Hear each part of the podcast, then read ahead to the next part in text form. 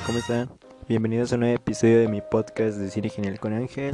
Esta tarde vamos a hablar de películas geniales para ver con tu pareja.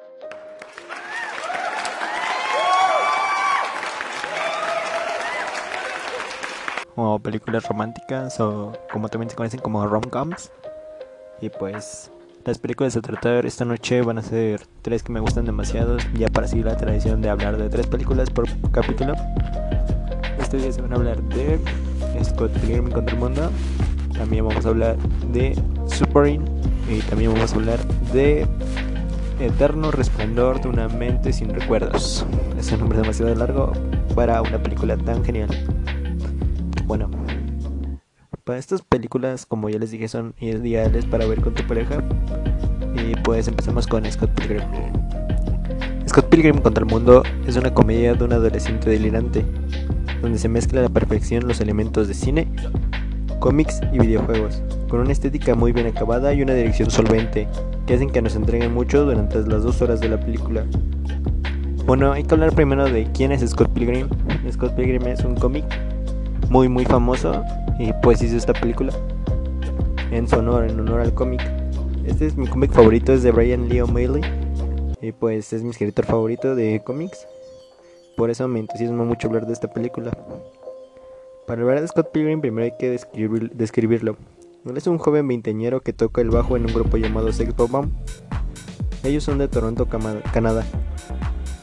La trama gira en que Scott conoce a una chica china que se llama Nate Chow, pero y se hacen novios, pero después conoce a otra chica que se llama Ramona Flowers y pues se da cuenta que esa chica es el amor de su vida y no Nate Chow. Y pues él decide conquistarla.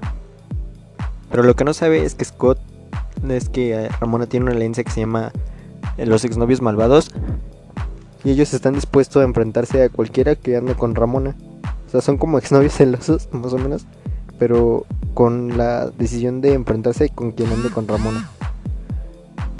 Este Scott tiene que luchar las batallas contra ellos porque en verdad quiere salir con ella, pero las peleas cada vez son más difíciles. Estas son en una estética muy ambientada a lo Street Fighter. Y van sucediendo uno tras otro y cada uno es más difícil que el anterior. Antes de ver esta película se recomienda que lean el cómic porque es muy genial y como que siento que la película no alcanza a llenar todo lo genial que es el cómic.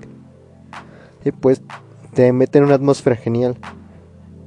Este fin, este filme es como que un poco desvergonzado con el cómic, sobre todo cuando te introducen a los personajes, las peleas, los efectos y los guiños a videojuegos, como los Sims o las películas al cine asiático y al anime. Toda esta mezcla podría parecer un embrollo, pero la dirección de Edgar Wright y sobre todo el montaje rápido hacen que sea muy entretenida y alocada. Lo que más destaca es lo diferente que aparece en el resto de las películas basadas en cómics, ya que está huyendo del realismo que le dan algunos directores, como por ejemplo los directores de las películas de Marvel, no recuerdo muy bien cómo se llaman. Este. O las de DC, que tratan de hacerlo como que muy realista. Esta película, pues como que se pasa de eso y opta por una estética única y divertida. Y pues creo que de las tres, esta es mi favorita. Más que nada por el cariño que le tengo al cómic. Y pues seguimos con Submarine.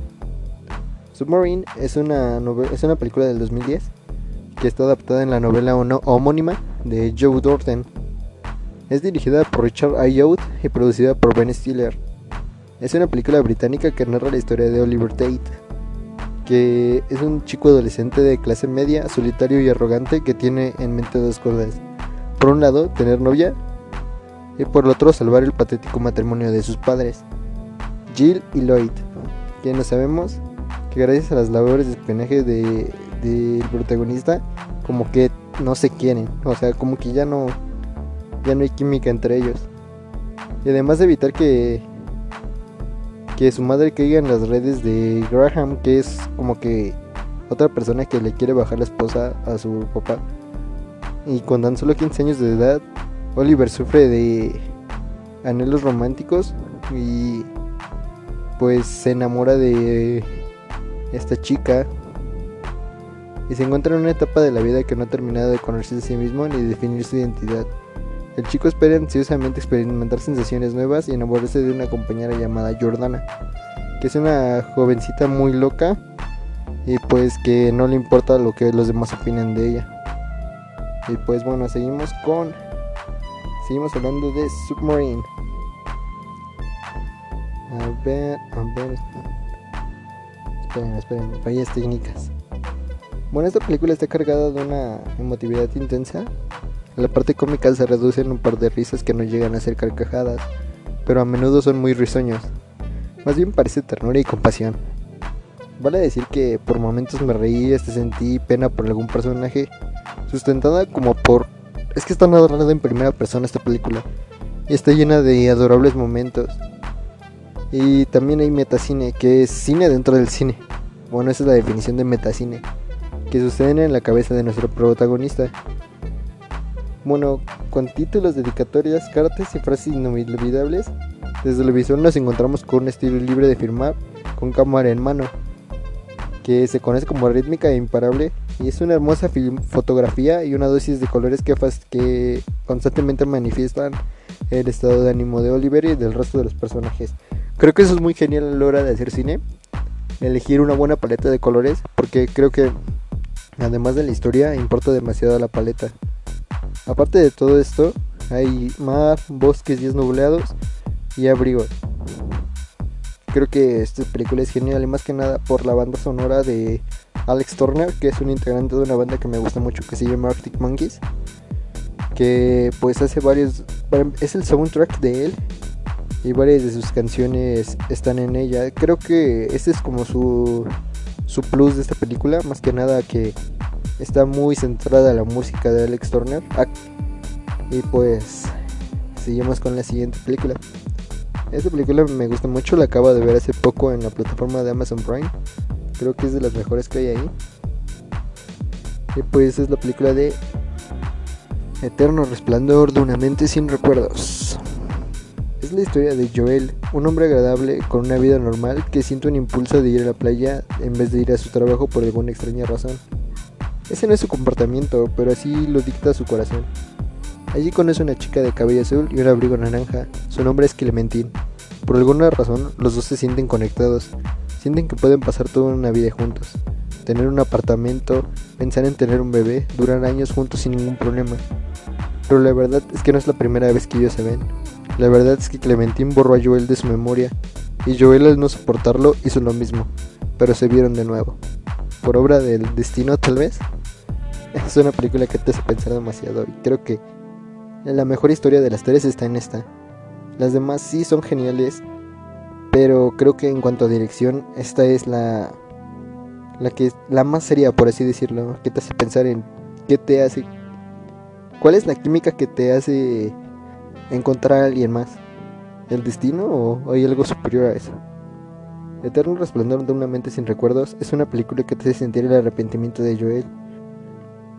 Te hace preguntar, ¿qué pasará después de todo esto? Y pues yo, muy meticuloso, me pregunté, ¿pueden ser más irresponsables al borrar los recuerdos de otras personas? Para empezar, el protagonista es Jim Carrey, que no es, no es a lo que nos estamos acostumbrando al cine de Carrey, porque ya sabemos que él hace este, comedias y pues esto fuera de una rom-com es como que un cine psicológico por así decirlo. Y pues es interesante ver, ver a Jim Carrey salir de su zona de confort aunque en medio de la película hace gestos que son usuales a él. Me interesa cómo él mismo se da soluciones a su otro problema y esconde los recuerdos. Me encanta cómo busca no olvidar es una película que me agradó bastante. La sentí un poco corta, pero debe ser porque ahora las películas duran más de dos horas y ya estamos acostumbrados a ellos. Me gustó el reparto, la historia, el modo de contarla. Ninguna queja sobre esta película y pues la recomiendo demasiado a mis amigos que escuchan el podcast. Y pues ahora una breve conclusión. Como ya dije, de las tres, la que más me gusta es Scott Pilgrim. Submarine, bueno, es que cada quien tiene algo que me hace que me gusta demasiado. Por ejemplo, Scott Pilgrim, las referencias a la cultura pop como cine, videojuegos, cómics, anime y todo eso. De Submarine lo que más me gusta es la música genial que tiene. Tiene música de Joy Division, me parece. Tiene de eh, Alex Turner, de Arctic Monkeys. Me parece que igual de Concord. Y no estoy seguro, pero a lo mejor también creo que tiene una de Destructs, que son bandas que me gustan demasiado. Y pues Eterno Resplandor de una mente sin recuerdos. Me gusta más allá de todo por la paleta de colores que maneja, la fotografía que es genial, este, el modo de contar la historia y al ver a Jim Curry salir de su zona de confort. Eh, pues eso es todo por este episodio y muchas gracias por escucharme. Nos vemos en el siguiente y se cuidan, hasta luego.